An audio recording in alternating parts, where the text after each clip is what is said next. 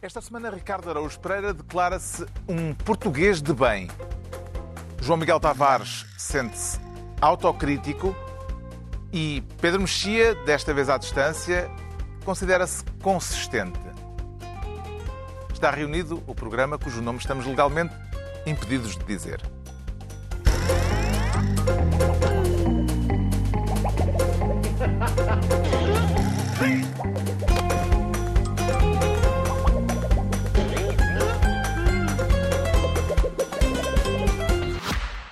Esta semana, o Renault E-Tech assume a pasta do espaço.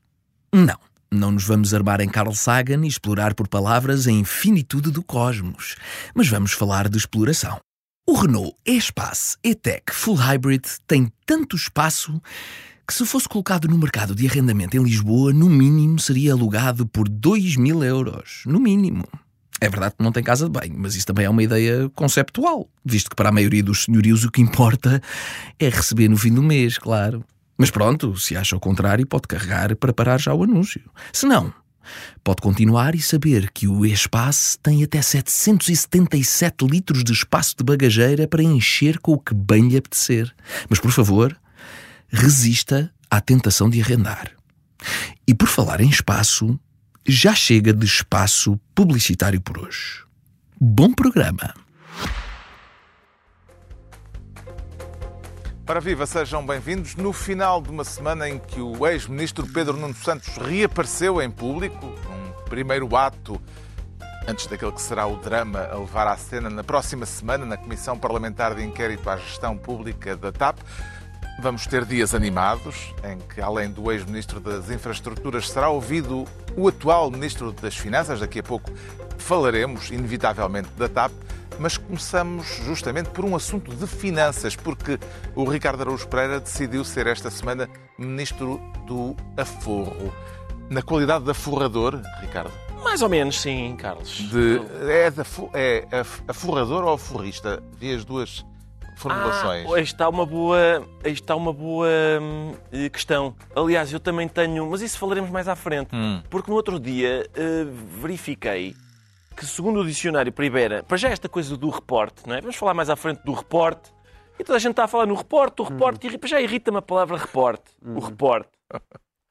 E o dicionário Primeira... relatório. Ou Exato, o relatório, sim, é fazer o reporte. E o dicionário Primeira diz que reporte é uma palavra do, do género feminino. Por isso a seria reporte. a reporte. Hum. Uh, é o que diz o dicionário Priberan.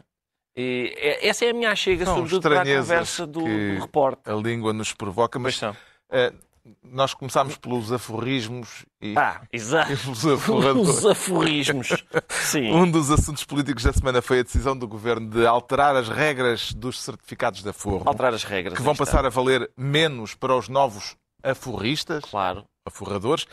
Vê racionalidade na decisão do governo ou, como diz uma parte da oposição, uma cedência ao setor bancário que passa também, a partir de agora, a poder emitir certificados de aforro que eram uh, até ao momento um exclusivo dos CTT? Eu não percebo, não percebo a conjunção ou.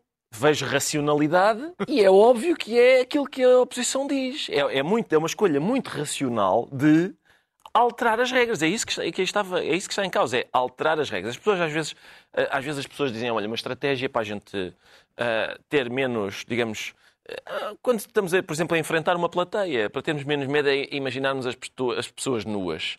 Eu, quando se trata de banqueiros, gosto de os imaginar vestidos com as minhas roupas todas. Porque é isso, é disso que se trata aqui. Os banqueiros têm aqui... Têm, é, é, aquilo é o negócio mais fácil do mundo. Trata-se de comprar dinheiro barato e vender dinheiro caro. Estou farto de dizer isso aqui. É um produto que não, não fica estragado, ninguém chega e diz esta nota é de anteontem. Ninguém, nada. Aquilo, o produto está sempre bom, sempre bom, é facílimo. e mais, e eles ainda têm todas as ajudas possíveis. Todas. Portugal é um país, parece que é dos países da Europa em que os juros pagam pior. Portanto, é dos melhores sítios para ter este, para ter Mas este negócio. Aqui não havia uh, certificados de aforro nos bancos. Certo. E agora passa a haver. E agora passa a haver. Também passa a haver. E passam a... pagam e, menos. e pagam menos. E pagam menos do que a série anterior. Portanto, quem a partir de agora for lá deixar as suas lecas, Sim. os seus maravedis, uh, eh, recebe menos, Recebe menos. por eles. Claro. Mas porque parece que o Estado estava a pagar assim bastante acima daquilo que Não- era o Quer mercado. dizer, é, di- dizem, há realmente essa, essa ideia. Por uma daquelas coincidências extraordinárias, o Estado apercebeu-se disso, de que estava a pagar demais, quando a banca se queixou. Portanto, foi, foi uma coincidência. Mas nem sequer, é- era, é, nem sequer me parece que fosse possível dizer que o Estado estava a pagar eh, demais. Uh, mas enfim, foi isso. Foi, foi uma daquelas eh, coincidências estranhas. A banca queixou-se de que o Estado estava a pagar demais por um produto financeiro, provavelmente fazendo assim concorrência desleal À aos seus banca. produtos financeiros que, são, que pagam miseravelmente. O Estado estava armado em parvo a, a pagar uh, decentemente. 3,5%. não é? Exato. E então tratou-se de, de acabar com essa, com essa concorrência desleal. E ainda bem, ufa, estou mais, assim fico mais descansado. Parece-lhe justificado, João Miguel Tavares, o alarido provocado a respeito eh, desta decisão do Governo relativa aos certificados de aforro? Eu estou um bocadinho dividido. Aliás, uma das minhas alegrias quando o Ricardo Augusto Pereira escolheu este tema foi pensar, olha, finalmente ele vai-me esclarecer se esta medida é boa ou má. Ah, e, de facto, o Ricardo Para esforçou-se... quem? Não, Queres que eu, eu- é ótima não. para... É- é- há argumentos dos dois lados. má. Há argumentos dos dois lados. Há um argumento que diz que é boa para os aforradores. Não, para os aforradores não, mas Não. quer dizer, o argumento o Estado consegue se financiar mais barato de outra forma é um argumento válido, no sentido em que se vai dizer, bom, se se consegue financiar mais barato, para que é que há de estar aqui a pagar mais caro? o erário público. Está a facilitar a vida a quem poupa, mas isso não é a primeira função do Estado. Mas, Está aí um argumento não, mas, também, mas lá está, o Estado também beneficia com o facto dos portugueses, né, das pessoas que vivem cá, os cidadãos deste Estado, pouparem. Pouparem e- Não é, não é simpático. Sim, e é- depois há esse argumento, que eu acho que também é um argumento válido, que é, mas é melhor ter dívida interna ou ter dívida externa? Aquilo é uma maneira do Estado se financiar, e não é melhor financiar-se com dívida interna Do que estar a pedir dinheiro do que emprestado ao dinheiro emprestado lá fora. E, portanto, eu também acho que esse é um argumento válido. Geralmente, quando acontecem estes, estes temas que eu não domino propriamente, que estas questões económicas, eu vou ler pessoas eh, que percebem do assunto e que eu considero. Mas mesmo essas pessoas que percebem do assunto e que eu considero estão divididas. Portanto, pá, posso tentar mandar uma moeda ao ar, Justifica-se, portanto, a chamada opinião. ao Parlamento eh, do Secretário de Estado das Finanças. Isso já eu acho que se justifica sempre. Eu gosto Com caráter de urgência. pessoas vão Agora, ao Parlamento. o, o Parlamento agora farta-se de chamar gente com caráter de urgência. Mas eu gosto de parlamentos que funcionem e muito bem, e, e- e, enfim, e mesmo aqui o meu colega eh, do lado também certamente simpatiza com ele. Ele adora sempre que chamam pessoas ao Parlamento. Até desconfio que é possível que este senhor ande a corromper pessoas para chamar gente ao Agora não Parlamento. há- Agora é que não há programa. Mas, Agora só eh, podem ouvi-lo neste programa. Aqui sabe. Podemos dizer Ricardo Araújo Pereira, um exclusivo, do programa, Verdade. cujo nome, Mas tu adoras, etc. e tal. confirmas que adoras cada vez que chamam Adoro, adoro, sim, sim, é por mim E o toda a aforrista Pedro Mexia, esta semana à distância, eh, o que tem a declarar a este respeito? Parece-lhe que eh, foi possível com este tema fazer com que o espaço público pudesse desenjoar um pouco do assunto TAP, Pedro Mexia? Não sei porque é que demoraste tanto a dar uma palavra, porque evidentemente o país está à espera da minha opinião sobre certificados de aforro. Portanto, é estranho não teres começado por mim. Eu devo dizer que, a partir com o Ricardo, o meu interesse maior pela palavra reporte do que pela palavra aforrista. Foi uma palavra que realmente me encanitou nas- na última semana. Mas há duas coisas que nós sabemos. Já sabíamos uma e sabemos agora outra. São ambas preocupantes. Uma é certa e outra é, no mínimo, hipotética. Eh, que, a que é preocupante e certa é que as pessoas estão a, a tirar o dinheiro dos depósitos para o, empregar noutros sítios. Eh, e, e e o que é preocupante, embora vamos ser muito generosos, hipotético, é que há aqui uma medida do governo feita no óbvio interesse dos bancos, aliás, pondo, de repente, até a oposição de direita a portar-se como se fosse marxista, a dizer estes banqueiros. Foi uma reação muito engraçada da esquerda-direita da gente a dizer que os maus da fita eram os banqueiros e que o, e que o governo do Partido Socialista, ex-líder da Jeringonça, fazia a vida fácil aos banqueiros. Entregamos ao Ricardo Araújo Pereira a pasta de Ministro do Aforro, mas, claro, a Comissão de Inquérito à Gestão Pública da TAP continua na ordem do dia e é por isso que o João Miguel Tavares quer ser desta vez Ministro do Sim, Sim, Sim, Sim, Não. Ora, façam o favor de contar, por favor. Sim, o Sr. Ministro ligou-me. Sim, eu atendi a chamada ao Sr. Ministro. Sim, o Sr. Ministro relatou-me os acontecimentos do Ministério das Infraestruturas.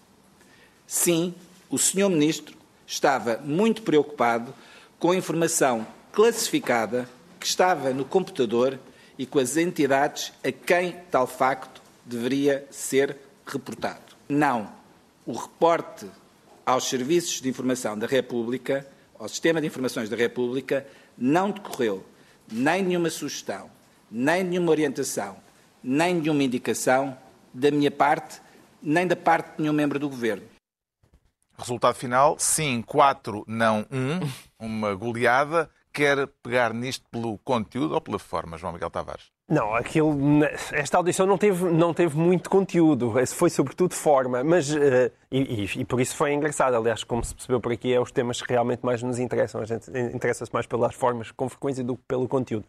Mas neste, isto é, foi muito engraçado, porque é verdade que é um 4-1, mas é como se fosse aqueles 4-1 em que um é que foi um gol espetacular, em que, em que ele fitou toda a gente e, e marcou o gol, porque é é, é, alguém dizer sim, sim, realmente ele telefonou-me, realmente eu falei com ele, ele realmente estava preocupadíssimo. Eu, ai meu Deus, as, as, informações que estavam dentro daquele computador. Um dos sims é sim, atendeu o telefonema. Sim, atendeu o telefonema, portanto, tá, é, é, tudo, tudo. Parece que está tudo a ir no caminho certo. Ele, espera, ele, ele vai confirmar, ele, ele vai confirmar que Galamba falou a verdade, vai confirmar e no final. Ah, afinal não confirmou. Porque aquele não, o problema daquele não é que é o não mais relevante. Uh, era o não que estava em cima da mesa. Continuamos Galamba às voltas, uh, só para situar a, uh, a questão, continuamos às voltas com a tentativa de esclarecer o, o como e o porquê da intervenção do SIS na sequência dos já famosos desacatos no Ministério das Infraestruturas. Este testemunho do secretário de Estado adjunto do Primeiro-Ministro esclareceu alguma coisa ou confundiu ainda mais? Eu acho que confundiu ainda mais, mas no meio desta confusão, a, a confusão já é tanta e, e, são tantas as versões que eu acho que as pessoas têm mesmo muita dificuldade em conseguir acompanhar isto. E, portanto, eu, é, um, é uma, um nível de confusão que acabará por funcionar a favor do governo, na minha opinião. É verdade que para a próxima semana vamos ter as audições. O grande final, é, o grande é? final, exatamente, as audições que sempre esperávamos, não é? Acaba com o Fernando Medina, mas no dia anterior temos Pedro Nuno Santos e no dia anterior a Pedro Nuno Santos temos o famoso Hugo Mendes, portanto o homem que achava que era boa ideia. Ex-secretário de Estado. Sim, alterar o famoso homem do mail de, uh, em que achava boa ideia alterar um avião um, para fazer, um, vindo de, da África para fazer a, a felicidade de de Marcelo Rebelo de Sousa, e, portanto vamos ver isso com muita atenção. Agora, aquilo que estava em cima da mesa era saber quem é que aconselhou João Galamba a chamar o SIS. E, portanto, este, ele, e João Galamba afirmou isso várias vezes, que tinha sido António Mendonça Mendes. E agora António Mendonça Mendes diz... Mas a, a, a chefe de gabinete já tinha dito que ela própria é que tomou a iniciativa por ter sido industriada no sentido de recorrer aos serviços eh, de informações se houvesse algum Sim. caso do género, sem uh, sequer falar com o ministro a esse respeito. Exatamente. Portanto, cortou logo aí o vínculo uh, da uh, iniciativa do ministro. O problema é que tinha existido declarações prévias a essa e houve declarações posteriores a essa do próprio João Galamba. Nas declarações prévias a essa, dava a entender que quem, quem lhe tinha aconselhado na verdade, tinha sido a Ministra da Justiça. Ou seja, que, tinha falado primeiro com Mendonça Mendes, Mendonça Mendes passou a bola à Ministra da Justiça e a Ministra da Justiça falou do, da, da PJ e do SIS. A Ministra da Justiça veio depois dizer que não, não é verdade. A seguir veio Eugénia Correia e disse, fui eu. Uh, e depois, no dia seguinte, veio João Galamba, que voltou a dizer, foi o Mendonça Mendes. Agora, a parte curiosa é que aquilo há mesmo muito cuidado linguístico, porque se as pessoas ouvirem bem o que diz Mendonça Mendes, ele diz o reporte ao SIS não foi feito por minha sugestão. É só para irritar o Ricardo. É, sim, sim. O, o reporte ao SIS não foi feito por minha sugestão. E isso, em bom rigor interpretativo, não significa que, que Mendonça Mendes não tenha sugerido sim. ligar ao SIS. O que significa é que tendo a Dona Eugénia ligado antes ao SIS, significa que não, não, foi a minha sugestão que levou a esse telefonema. E, portanto, é isso que nós andamos a discutir eh, em 2023. Com isto tudo, o PS considera que este caso está mais do que esclarecido e que a oposição anda a alimentar uma novela sem interesse nenhum para os portugueses, eh, quer a oposição, quer eh, a comunicação social. Entende o argumento socialista, Pedro Mexia, ou parece-lhe haver ainda muita coisa importante por esclarecer neste caso? Já respondi à tua pergunta, mas deixa-me começar por te dizer que, que mil uh, Mendonças Mendes floresçam, porque uh, depois de tanta gente, durante tantas semanas, não ser capaz de responder sim ou não a perguntas de sim ou não, foi refrescante ouvir um sim, sim, sim, sim, não. Mesmo que, nomeadamente, o não seja um não uh, esquivo. Mas enfim, foi um avanço muito grande, apesar de tudo. Sobre aquilo que importa. Um, há, há, três dimensões sobre aquilo que importa. Em primeiro lugar, a, a única, a única dessa, dessas alíneas em que o ministro disse não é, era a linha que importava. Ou seja, é a linha que tinha a ver, não, não, não se recebeu um telefonema, se o atendeu, isso não me parece ser uma, uma questão importante, mas tendo atendido o telefonema, o que é que ele disse no telefonema e em que medida é que o contacto com o SIS passou por, por ele, ministro, pelo gabinete do primeiro-ministro, etc. Isso é uma coisa que importa. A segunda coisa que importa é perceber se o PS vai deixar uh, cair. Quem é que o PS vai deixar cair? O PS vai deixar cair alguém. Será o ministro Galamba? Será a chefe de gabinete? Uh, neste momento já houve alguns porta-vozes uh, oficiosos do PS da comunicação social uh, a dizerem que alguém do governo ou ligado ao governo tem que responder por isto e eu vi isso com muito interesse porque essas pessoas não dizem isso pela sua por, por reinação. Eu não acredito, fica já aqui, não acredito. Eu não acredito que o Galamba vai cair depois disso. Não, não compro nada essa tese. Eu também não estou a dizer que vai cair, estou só a dizer que ouviram-se vozes na, na, última semana, nas últimas duas semanas, nesse sentido. E a terceira foi o que tu me perguntaste. É verdade que os portugueses, a maioria dos portugueses, não se importam particularmente sobre uh, como é que funcionam os serviços de informação da República, em quem é, quem é que os tutela, quem é que. Isso acho que, acho que é verdade. Como, aliás, já dei esse exemplo anteriormente, também não se importaram particularmente em Lisboa com a questão das informações dos manifestantes comunicadas a embaixadas de países com regimes duvidosos. Acho que há, não são assuntos que interessem à maioria das pessoas, mas a maioria das pessoas interessa-se se houver uh, provas materiais de incompetência e mentira. E mentira é um órgão de soberania. E, portanto, não é por acaso que o PSD, nomeadamente, se tem agarrado a isso. Se for se ficar provadíssimo que, primeiro, o desnorte foi absoluto e total no Ministério e, em segundo lugar, que o ministro, eventualmente, ou alguém do gabinete, mentiu comprovadamente ao Parlamento, isso é muito grave e eu acho que as pessoas são sensíveis a isso. Mais do que as histórias da bicicleta e da mochila, acho que isso, isso realmente é telenovela. Isso realmente é telenovela face ao que está uh, uh, em causa. Portanto, não é o SIS, é a incompetência e a mentira, se se provar. Neste confronto de narrativas, Ricardo Araújo Pereira, qual delas parece que pode ter mais expressão junto de quem está fora da chamada bolha mediática ou Sim. da bolha política ou mediática, de que nós, de certa forma, também fazemos parte. Sim. Oh, Carlos, atenção, é uma questão interessante, ou seja, para quem está fora da bolha mediática, Sim. olha para isto, em princípio, lá está, isto não lhes diz muito, é certo, isto, ou seja, este, este, esta discussão não tem grande coisa a ver com a vida prática das pessoas, embora deva dizer-se que esta discussão só persiste por causa da incompetência do governo a esclarecer, a, a, enfim. Isto só dura este tempo por causa disso. Mas, além da bolha mediática, eu, eu, estou, eu gostava de saber como é que se está a viver este caso na bolha linguística. Ou seja, na Faculdade de Letras, em princípio, as pessoas estão chitadíssimas a dizer, viste aquilo, viste... Porque toda a gente que vai à, à Comissão Parlamentar de Inquérito parece estar a jogar aquele jogo em que é proibido dizer determinada palavra. E, portanto, Uh, isso imagino que todas as interpretações que têm sido feitas, agora ele diz não decorreu, isso significa que ele não disse, não, não, pode significar que ele disse, mas que o telefonema não decorreu da sua sugestão porque já tinha sido feito. Tudo isto para mim me parece fascinante e mais, eu gostava também de ver críticos literários serem chamados a avaliar o modo como Mendonça Mendes faz uma, eu acho que é das primeiras adaptações uh, teatrais na CPI do monólogo final da Molly Bloom no Ulisses, uh, em que ela diz uh, este tipo de coisa, não é? Sim, ele ligou, sim, eu atendi, sim, falou-se do SIS, sim, sim. É toda aquela cadência, não é? Mas, mas Mendonça Mendes consegue, ao contrário do que faz James Joyce, de repente interromper com violência o arrebatamento apaixonado da sucessão de sims e de repente surpreender as pessoas com um não. Achas que foi um depoimento com um final feliz? Eu, por acaso, não, repara, o monólogo final da Molly Bloom acaba, acaba melhor, não é? Acaba com mais. Acaba com. Ainda por cima acaba com sim no plural, sims.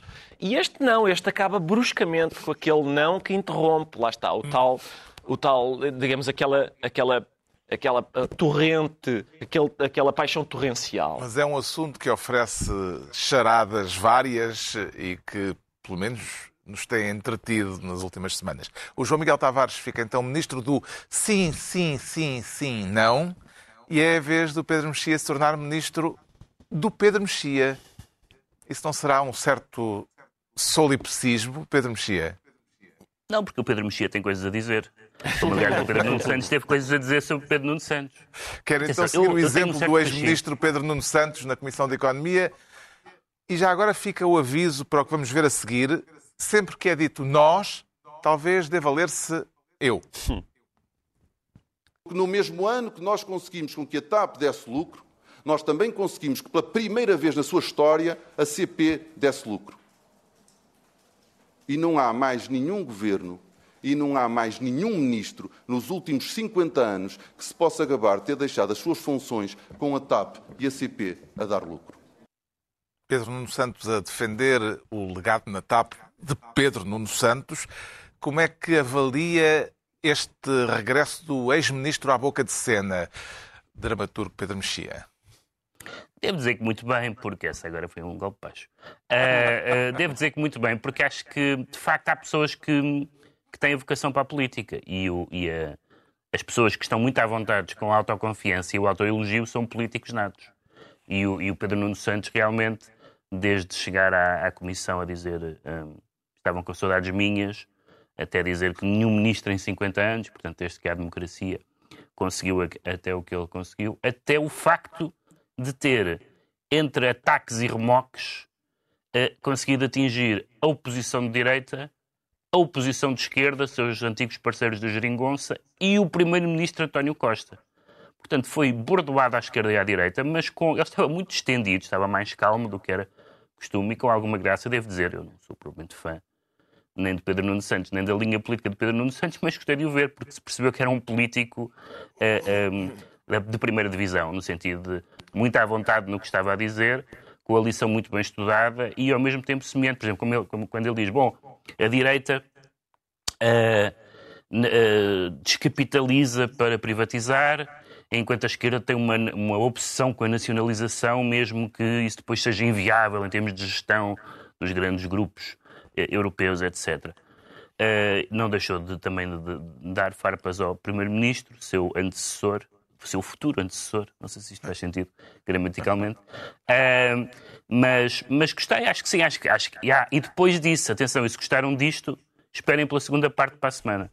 Portanto, também não fez questão de não responder uh, a assuntos que de facto não, não diziam respeito àquela comissão, mas à CPI da próxima semana, que ele vai na próxima semana, e, portanto, acho que foi do ponto de vista estritamente político, claro que algumas pessoas uh, podem dizer, já estou farto dessa lógica do estritamente político, mas do ponto de vista estritamente político foi uma, uma ótima, foi uma ótima prestação. Este regresso de Pedro Nuno Santos, uh, já foi salientado, foi apenas o primeiro ato para a semana, uh, para aquilo que na, na semana que vem acontecerá, para a semana a mais, mas dessa vez na Comissão Parlamentar de Inquérito.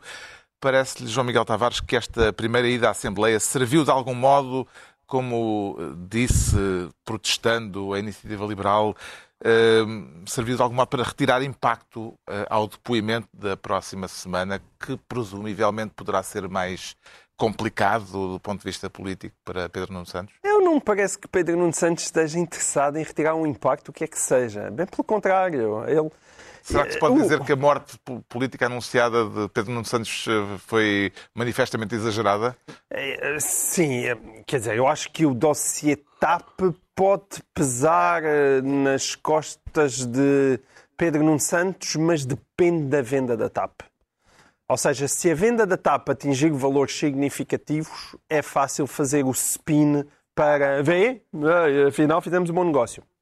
É evidente que, em substância, há uma contradição imensa que, aliás, foi sublinhada pelo Pedro Nuno Santos, porque naquela audição Pedro Nuno Santos fez uma defesa assolapada da privatização da TAP e da sua integração num grande grupo europeu, dizendo que sem isso ela não irá sobreviver. Ora, é incompreensível como é que alguém pode ter estes discursos e, e- e juntamente com um primeiro-ministro que, que, para quem a TAP eram as caravelas dos portugueses, da quais nunca podíamos perder mão. Aquilo, a, a bota não bate com a perdigota. E, portanto, a nível de conteúdo, aquilo é problemático. A nível de forma, ele realmente é. eh, Pedro Nuno Santos, o Pedro Mexia descreveu bem aquela autoconfiança de eu sou o maior, eu sou o maior e vocês já estavam com saudades minhas, disse ele antes. Já estavam com saudades minhas, não estavam? Ou seja, Mas é isso podia passar apenas por basófia. não é só basófia porque ele tem qualidades políticas. Não, ele é, é- é aquele, aquele tipo de pessoa que quando ligam os holofotes, ele está no seu meio natural. Portanto, é alguém que gosta muito de si e que gosta eh, muito que gostem dele. Ahm, não todas as pessoas, mas aquelas que lhes interessam. E isso, evidentemente, que passa bem. Passa bem. Aliás, em última análise, foi a maior pancada que João Galamba teve.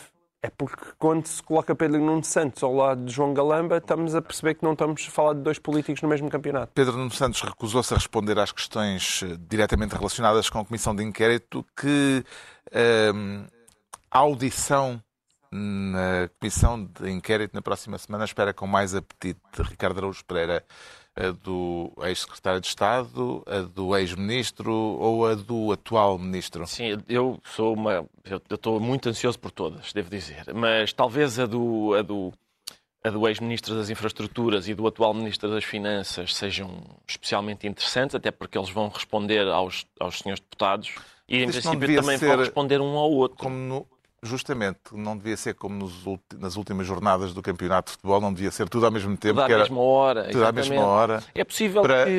é para não haver, possível- porque Fernando Medina assim vai com vantagem. Sim, Fernando Dina e Pedro Nuno Santos vão, vão, em princípio, vão, além de responder aos deputados, vão responder um ao outro. Eu, eu gosto muito deste. É um duelo entre o Zequinha e o Xerife. Também não, não é? acredito nisso.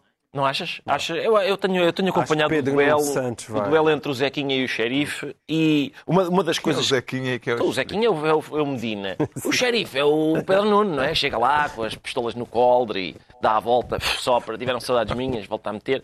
Eu, hum, eu, eu- atenção, é- neste momento ganha o Zequinha. O Zequinha está a ganhar. É, é uma coisa na, na, minha qualidade de Zequinha, fico até satisfeito, porque o Zequinha aguenta-se e o, e o xerife teve que se demitir. O xerife fez ali, eu até tenho pena que a Comissão Parlamentar de Inquérito da audição ao Pedro Nuno Santos não tenha começado com a música porque foi uma espécie de campanha eleitoral de Pedro Nuno Santos já, começa já, um, e ele de facto transmite uma imagem de confiança não é? segurança e tal. Quem gosta de estar ali? É pena, de facto, ele ter sido forçado a abandonar as suas funções na sequência de um caso de desleixo, amadorismo e, e- e incompetência eh, parva em que, em que matérias bastante importantes são decididas por WhatsApp e esquecidas imediatamente. Não é? Além, já, já para não falar do caso em que ele anuncia a localização de um aeroporto sem ter dito a ninguém.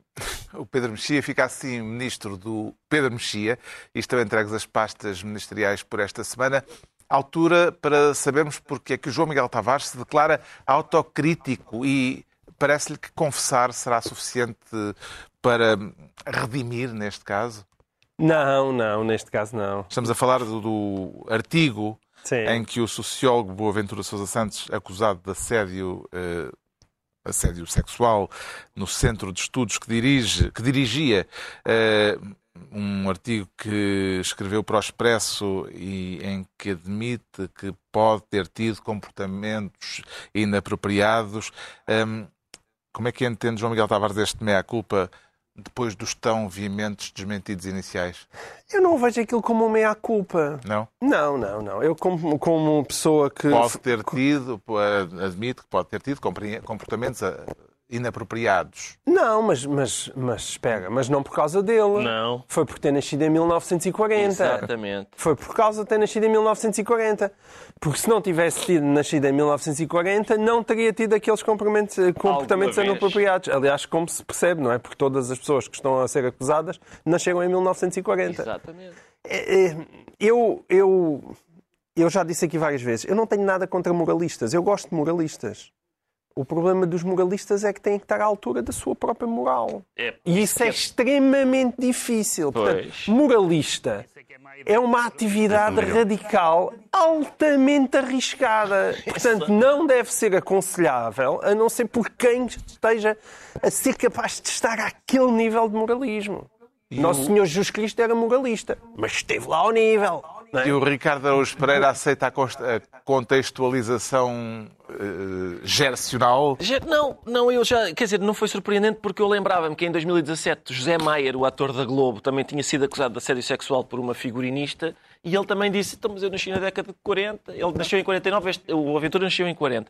Não, a minha geração... O Aventura de Sousa Santos justifica-se é dizendo que pertence a uma geração em que os comportamentos machistas eram aceitos pela sociedade. Mas é quase igual à mesma coisa que José Maier disse na altura. E são os nossos pais. São, são, são, os meus pais também nasceram, o meu pai e os meus pais nasceram em 1940. Esta ideia de que isto eram comportamentos aceitáveis não, é, não eram, não. Não, não, mas não é, eram. Repara, se calhar não eram, em 1940, mas os atos foram cometidos agora, não é? Não, não, não sei. É, Ele sim. nasceu em 1940, mas enfim, não, não sei. Sim, recentemente. A questão é a seguinte: é, no início, o, o Ventura disse que não, não. Eu tive relações livres com pessoas adultas e isto é o neoliberalismo que está a manobrar estas senhoras para me atacarem. É o neoliberalismo que está.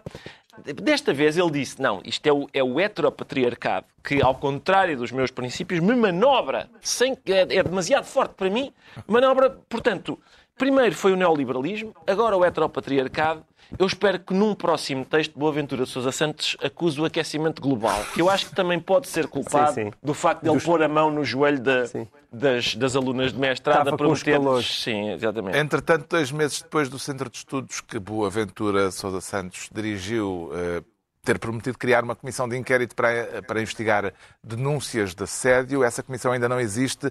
A demora, face às explicações do Centro de Estudos a esse respeito, parece-lhe justificada, Pedro Mexia? As explicações não são assim muito, muito claras, diz que é difícil fazer aquilo, etc. Não, não sei, acho que, é, acho que, é, que eles têm que ter a noção de que não se podem demorar a fazer isso. Mas deixa-me só dizer duas outras coisas. Uma é, uma é sobre um facto inédito na história do Me Too, que é um, uma acusação de assédio sexual a um ano 1940 foi acusado de, de assédio sexual.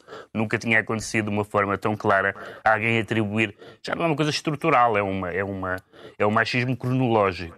Uh, esse em primeiro lugar. Em segundo lugar, o facto de Boaventura Sousa Santos, no artigo do Expresso, curiosamente não do público, é interessante. Bom, mas não vamos falar disso. No artigo do Expresso, uh, em vez de, de, confrontado com aquilo que toda a gente uh, percebe ser a sua hipocrisia que, em termos de defesa dos direitos das minorias, das mulheres, etc., e o comportamento de que o acusam, diz, em vez de se relacionar com isso de uma forma um bocadinho mais produtiva, diz que de facto ele tem uma especial vigilância epistemológica, que é realmente uma palavra que, eh, enfim, faz sentido numa aula de sociologia, não faz nenhum sentido quando se está a falar de um caso de que se é protagonista. Tanto mais que Boaventura dos Santos acrescenta, eu adoro esta frase, ele diz que tem o dever de ser sociólogo da minha circunstância, da, da minha dele. Diz, portanto, ou seja, uh, uh, é como se Boaventura, perante o caso de assédio, das acusações de assédio sexual a Boaventura Sousa Santos, Boaventura Sousa Santos dissesse: Isto é um caso interessante, o caso de Boaventura Sousa Santos. Vamos falar dele, vamos fazer trabalho de campo. É ele, é ele que está em causa. Ninguém é sociólogo da sua circunstância. E, portanto, eu tenho, como aliás acontece muitas vezes neste programa, não tenho certezas sobre factos e alegações, tenho bastante certeza sobre más explicações. E este artigo não ajuda nada à causa de Boaventura Sousa Santos, sociólogo da sua própria circunstância. Fica esclarecido porque é que João Miguel Tavares se declara autocrítico. O Ricardo Araújo Pereira diz sentir-se um português de bem, com ou sem porte de arma ilegal Ricardo Araújo Com Pereira. Carlos, neste que sim, eu gosto Quero falar é, das buscas domiciliárias eh, da Polícia Judiciária. Há dois destacados membros do Chega, um deles, aliás, eh, com uma arma ilegal em casa. Sim. É o Conselho Pessoal de Ventura e o Vice-Presidente da Distrital do Porto. Exato. Eh, a queixa-crime que desencadeou esta ação parece-lhe justificada? Parece, Carlos. Pois já, Eles são, como todos, como todos os portugueses de bem, um tem uma arma ilegal em casa e o outro fez, pelos vistos, ameaças eh, Sim, físicas a um O jornalista. jornalista Pedro Coelho da SIC, autor Sim, de uma investigação sobre os meandros do sim. Chega. O jornalista Pedro Coelho da SIC fez uma investigação, chegou a determinadas conclusões, as conclusões são desfavoráveis ao Chega e por isso o Chega reage desta forma. Toda, é, é uma, é uma reação que nós conhecemos até de, de outras paragens, a- a- toda a comunicação social está contra eles. Aliás, basta ver como é que o Chega reage. Por exemplo, sempre que sai uma sondagem, se a sondagem é- indica que o Chega está a crescer, ah, vejam bem esta sondagem, nós estamos quase nos 15%, quando indica que o Chega está a descer. Oh, isto está tudo comprado, isto é o sistema que está a- viciar o jogo. E, portanto, é, foi este- estes portugueses de bem foram, foram um, um tem uma arma ilegal em casa, outro, outro é- é foi, a- ameaçou um jornalista. Nós aqui na Civilização realmente não gostamos desse tipo de pressão sobre a imprensa. E, e André Ventura, implacável com ilegalidades, entrou imediatamente em ação e disse: "Não, vamos aguardar, vamos aguardar. E mais, aquele menino é que começou, porque nós também somos muito ameaçados. Como é que entendeu este- esta cautela de André Ventura, Pedro Mexia, dizendo que é preciso esperar e dizendo também que ehm, é melhor também verem os casos em que somos nós os ameaçados? Se há, se há ameaças que sejam reportadas e que sejam. Acho, acho isso bem. Quanto à, quanto à cautela, acho que é consistente. Quando, por exemplo, houve um ataque no centro Ismaili, eh, André Ventura esperou bem para saber exatamente o que se tinha passado para comentar. Eh, eh, portanto, é, de facto, é uma pessoa que nunca faz, nunca tira conclusões ap- apressadas, precipitadas, generalizações. É um homem que espera serenamente pelos factos antes de se pronunciar sobre crimes cometidos. Eu acho que é, é consistente. Já sabemos então porque é que o Ricardo Araújo Pereira. Não, ainda vamos primeiro perguntar aqui ao João Miguel Tavares se esta arma ilegal é encontrada em casa de um vice-presidente do, eh, da Distrital do Porto do Chega é um embaraço político para o próprio partido. Claro que é um embaraço político, não é? Aliás, isto bate com o tema anterior, que é aquilo que é a hipocrisia. É pessoas que andam para aí a, a- a pregar grandes valores dos portugueses de bem e depois, às escondidas, têm armas ilegais e ameaçam pessoas. Já sabemos porque é que o Ricardo Araújo Pereira se declara português de bem. Agora tentar perceber, vamos tentar perceber muito brevemente porque é que o Pedro Mexia se anuncia consistente, pelo que percebi, não é para atribuir essa qualidade ao presidente brasileiro Lula da Silva, pois não, Pedro Mexia? Não, pelo contrário, ele é bastante consistente. Ou seja, eu, eu sou sensível às pessoas que elogiam eh, o Lula e os governos do Lula pela, pelos, pelos eh, brasileiros que tirou da, do, da, do da pobreza e tudo isso, e pela, pela obra, digamos, social desse ponto de vista. Haveria várias coisas a comentar sobre isso, mas genericamente eu Mas sou a sensível. Human Rights Watch é que diz que eh, os Mas- princípios dele não são exatamente. consistentes com os direitos humanos. Mas, em matéria de liberdades, o Lula sempre esteve bastante à vontade com regimes e com, e com situações eh, pouco, pouco, democráticas e pouco, e pouco recomendáveis. E, portanto, a Human Rights Watch do Brasil disse que as posições dele sobre a guerra, em que, no fundo, equipara a Rússia à Ucrânia na questão da invasão da Ucrânia, eh, ou, ou- ou o facto de ter dito que aquilo que se diz sobre a Venezuela de não ser um país impolutamente democrático é uma narrativa de ataque à Venezuela. Isso, infelizmente, é consistente, porque Lula, no plano internacional, é também isto. E não vale a pena que um- uma coisa esconder a outra. Pode-se perfeitamente achar que Lula teve uma, um- que é uma história inspiradora, que é um líder carismático, que deixou uma, uma- que deixou um legado importante, mas nunca foi um amante da liberdade nos seus vizinhos e nos seus amigos e nos regimes aos quais se escolhe aliar e se escolhe eh, elogiar. Vamos aos livros então, e eu trago esta semana um livro que é uma espécie de libelo póstumo contra Vladimir Putin, chama-se nada mais do que a verdade e é uma coletânea de artigos, alguns publicados, outros inéditos, encontrados eh, no computador da jornalista uh, russa Anna Politkovskaya, uh, depois de ser morta. Na verdade, talvez possa dizer-se que são os textos, são estes textos, tanto de opinião como de investigação jornalística, que condenaram à morte Anna Politkovskaya. A autora que foi uh, a jornalista mais persistente e mais destemida na denúncia dos esquemas e dos crimes do Kremlin, foi assassinada à porta de casa em Moscou no dia 7 de outubro de 2006. Coincidência, ou talvez não, o dia 7 de outubro é o dia do aniversário de Vladimir Putin. Nada mais do que a verdade, artigos escolhidos de Ana Politkovskaya, edição Elsinor. O João Miguel Tavares traz um novo volume de uma novela gráfica de sucesso. Sim. A banda desenhada, quando entrou na idade adulta, entrou muito à boleia de obras uh, biográficas. Foi o caso do Mouse, do Art Spiegelman, ou, por exemplo, do Persepolis, da Marjane Satrapi. E este O Árabe do Futuro, uh, do Riyad Satuf, é desse nível de campeonato. É uma história absolutamente uh, extraordinária. Já saíram seis volumes e, e, e, essa é a coleção total lá fora.